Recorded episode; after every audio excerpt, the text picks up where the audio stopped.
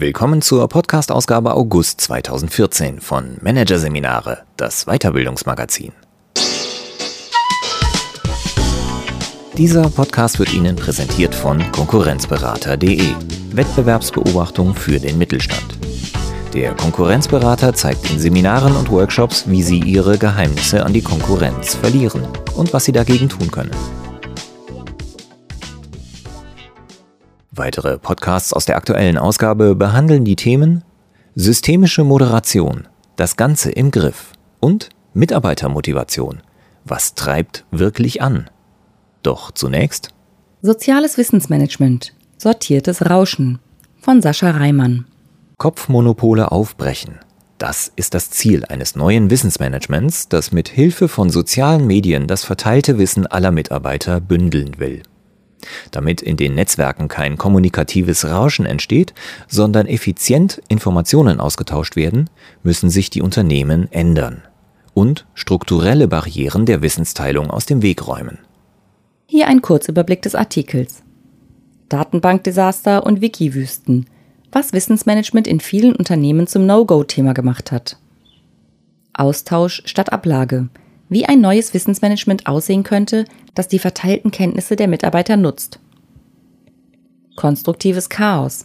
Warum Social Software das Wissensmanagement fundamental verbessern könnte, in der Praxis aber häufig scheitert. Social Intranets.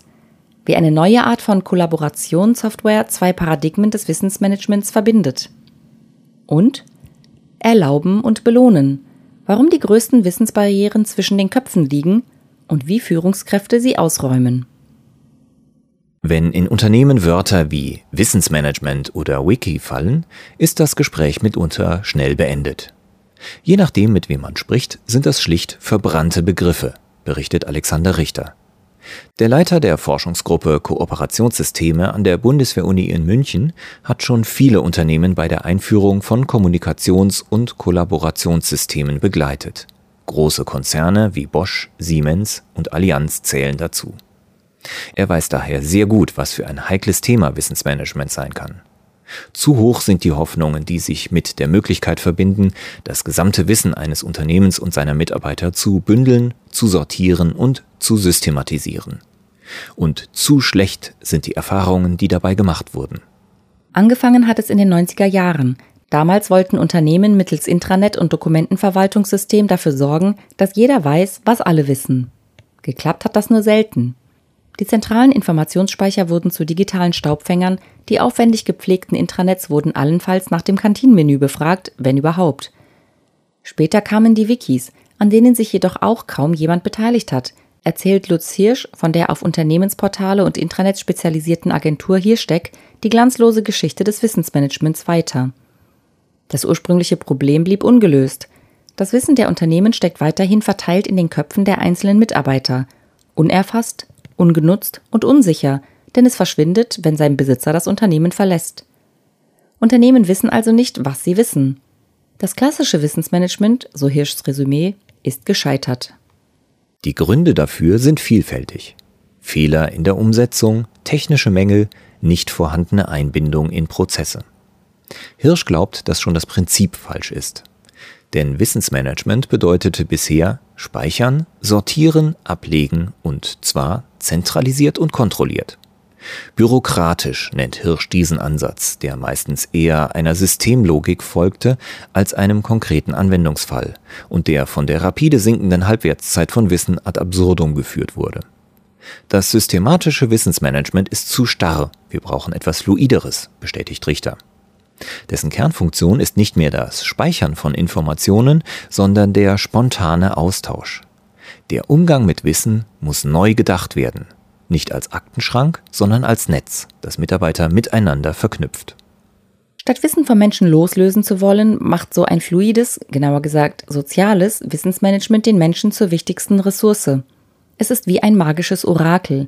Wer Hilfe oder neue Ideen braucht, fragt einfach erklärt Matthias Görz vom Beratungsunternehmen Accenture, das für seine 270.000 Mitarbeiter massiv auf soziales Wissensmanagement setzt. Die Kollegen haben vielleicht schon dasselbe versucht und dabei Komplikationen erlebt oder eine erfolgreiche Vorgehensweise entdeckt. So Görz weiter. So muss nicht jeder aufs Neue bei Null anfangen, sondern kann vom Wissen und den Erfahrungen anderer profitieren. Die Vorteile eines solchen Wissensmanagements sind, zumindest potenziell, gewaltig. Besonders die Projektarbeit und die Einarbeitung in Themen können viel effizienter werden, sagt Hirsch. Zudem macht der Erfahrungsaustausch Spaß, weil er den Kontakt mit Menschen fördert und mit sozialer Anerkennung belohnt wird. Das jedoch hat seinen Preis.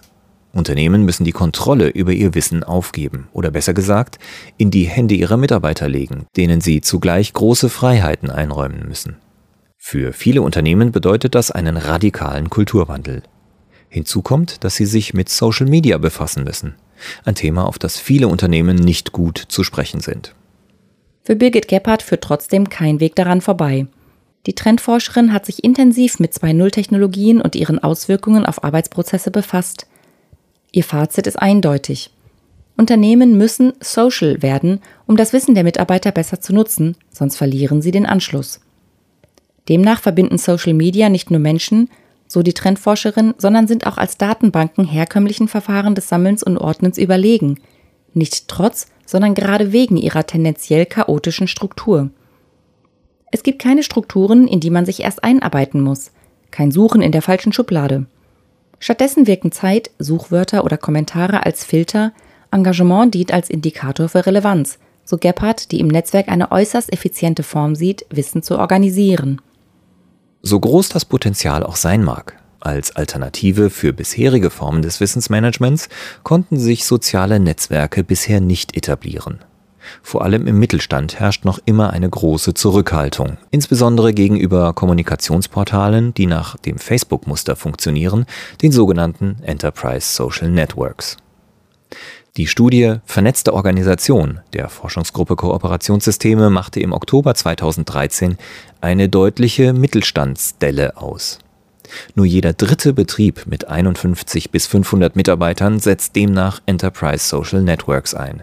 Dokumentenmanagementsysteme sind fast überall noch die Nummer eins im Wissensmanagement. Aber auch die Konzerne, die fast alle Enterprise Social Networks einsetzen, nutzen sie laut Studie mehrheitlich nicht optimal – sei es, weil die Integration in bestehende Prozesse problematisch ist oder weil es an Unterstützung durch das Management mangelt. Ein weiterer Grund ist die geringe Akzeptanz der Nutzer, die im Netzwerk oft nur einen zusätzlichen Kanal sehen, bei dem Nützliches von uninteressantem Gelaber überlagert wird. Eine Erfahrung, die auch Hirsch in Social Software Projekten immer wieder gemacht hat. Seiner Meinung nach wollen Mitarbeiter zwar gerne social sein, aber nicht unbegrenzt. Ein großer Unterschied zur privaten Nutzung von Facebook und Co. Leute wollen etwas über Veränderungen bei Kunden oder Produkten erfahren, aber keine Urlaubsfotos sehen. Eine neue Art von Kommunikationssoftware soll nun ein soziales Wissensmanagement ermöglichen, ohne die Nachteile von Enterprise Social Networks. Wie das aussieht, zeigt die interne Kollaborationsplattform des Softwareanbieters SAP. Auf SAP Jam können Mitarbeiter sowohl auf systematisches Wissen in Form von Dokumentenvorlagen und digitale Lernangebote zugreifen, als auch auf die Erkenntnisse der Kollegen, erklärt Thomas Jennewein, Learning Principle für Education Tools bei SAP. In thematisch sortierten Gesprächsgruppen und Communities tauschen sich Kollegen über Produkte, Kunden und Erfahrungen beim Projektmanagement aus. Die Beiträge erscheinen in einer Timeline und können von allen Usern kommentiert werden. Soziales Wissen wird auch wieder in Systematisches überführt. Per Harvesting was auf Deutsch so viel wie Ernte heißt, werden besonders relevante Informationen, die sich in den Diskussionen ergeben, identifiziert und in einem häufige Fragen-Dokument zusammengefasst, so Jennewein. Die Plattform gehört zur Gruppe der Social Intranets. Anders als Enterprise Social Networks sind sie keine reine Vernetzungsplattformen, sondern eher eine Art digitales Dach, unter dem alle Kanäle zusammengeführt werden, erklärt Hirsch. Ein zentral verwaltetes Portal mit Unternehmensinformationen, Dazu Blogs, Wikis, Dokumentenvorlagen, Abteilungsprofile, virtuelle Arbeitsräume, Taskmanager und ein sozialer Newsstream, wobei Zuschnitt und Interaktionsspielräume nach Bedarf variieren können. Das Soziale findet statt, steht aber nicht im Vordergrund. Die Ratschläge der Kollegen werden durch gesicherte Informationen ergänzt. Social Intranets vereinen so die Vorteile von systematischem und sozialem Wissensmanagement, glaubt der Berater. Sie liefern das Rauschen des Netzes, bedienen aber auch das Bedürfnis nach verlässlichem Wissen. Dass das funktioniert, ist aber kein Selbstläufer. Ein Wissensmanagement, das zum Teil darauf basiert, dass Mitarbeiter Zeit und Wissen einsetzen, um anderen zu helfen, etabliert sich nicht auf Knopfdruck. Wir erleben immer wieder, dass sich Unternehmen einfach ein Tool hinstellen und glauben, dass es dann läuft, berichtet Accenture-Berater Görz aus leidvoller Erfahrung. Sie wiederholen damit den Fehler, der auch beim systematischen Wissensmanagement gemacht wurde und es zum No-Go-Thema gemacht hat. Damit das nicht passiert, müssen die passenden Voraussetzungen für ein soziales Wissensmanagement geschaffen werden, erklärt Jochen Günther, der am Fraunhofer Institut Arbeitswirtschaft und Organisation zum Thema Kollaboration forscht und berät. Er unterscheidet vier Ebenen. Neben der Ausgestaltung der eingesetzten Tools sind das die Ebenen der Organisation, der Gruppen und der Mitarbeiter, so Günther. Auf all diesen Ebenen existieren Barrieren für den Wissensaustausch, die es zu senken gilt, bevor an ein soziales Wissensmanagement überhaupt zu denken ist. Auf der organisationalen Ebene sind es zum Beispiel ein ausgeprägtes hierarchisches Denken und ein Klima der Angst und des Beharrens, die Mitarbeiter abschrecken, sich in einem Social Intranet zu betätigen. Auf der Gruppenebene kann ein Mangel an Beziehungsarbeit den Austausch von Wissen stören. Kollegen sind eben nicht nur Informationsquellen, sondern Menschen, so Günther. Das wiederum macht emotionale, persönliche Kommunikation notwendig, die über das Berufliche hinausgeht. Die muss zugelassen werden, weil sonst die Interaktion auf Dauer nicht funktioniert, betont Günther. Auch auf der vierten Ebene, bei den Mitarbeitern selbst, sind oft eher Bremsen als Treiber des neuen Miteinander zu finden.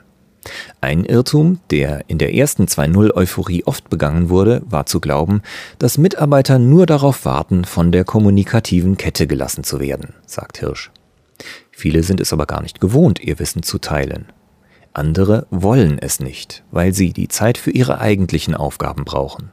Und wieder andere fürchten Repressalien, wenn sich ihre Tipps als falsch erweisen. Die größte Barriere für den Austausch via Social Intranet liegt jedoch im Unwissen, wozu das gut sein soll. Mitarbeiter brauchen einen Grund, warum sie sich damit beschäftigen sollen. Sie müssen erfahren, welcher Mehrwert für sie dadurch entstehen kann, erklärt Philipp Trunk.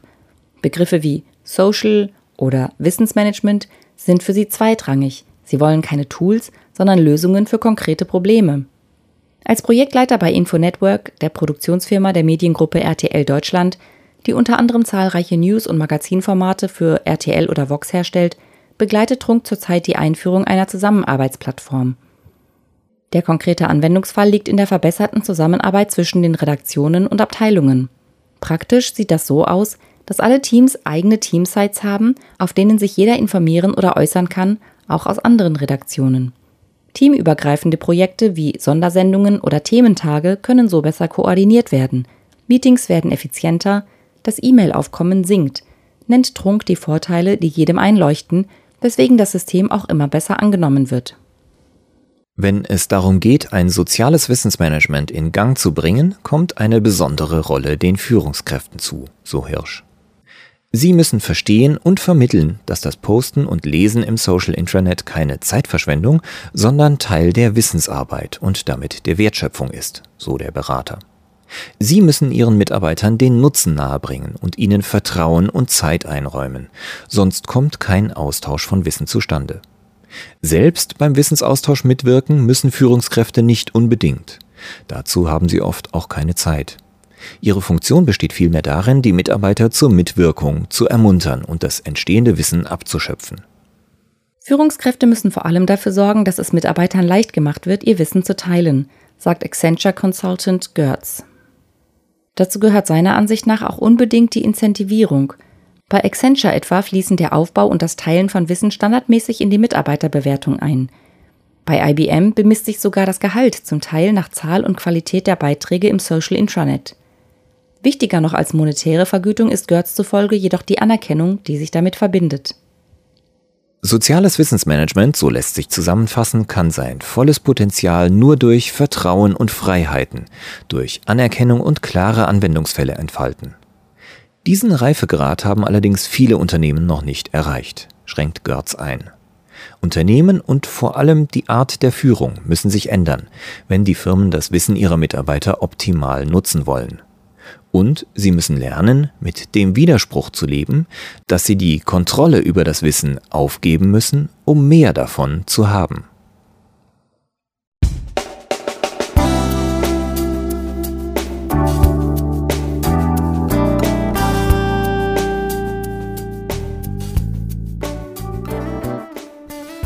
Sie hörten den Artikel Soziales Wissensmanagement, sortiertes Rauschen von Sascha Reimann aus der Ausgabe August 2014 von Managerseminare, produziert von Voiceletter.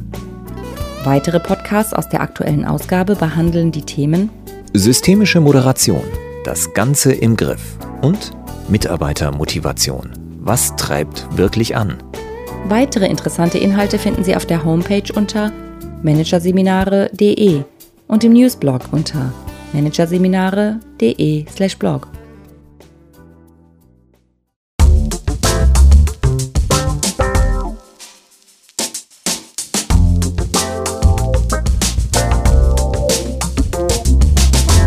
Das war der Podcast von Managerseminare, das Weiterbildungsmagazin. Ausgabe August 2014. Dieser Podcast wird Ihnen präsentiert von www.konkurrenzberater.de. Wettbewerbsbeobachtung für den Mittelstand. Übrigens, nur wenige deutsche Unternehmen betreiben eine systematische und professionelle Analyse ihres Wettbewerbs.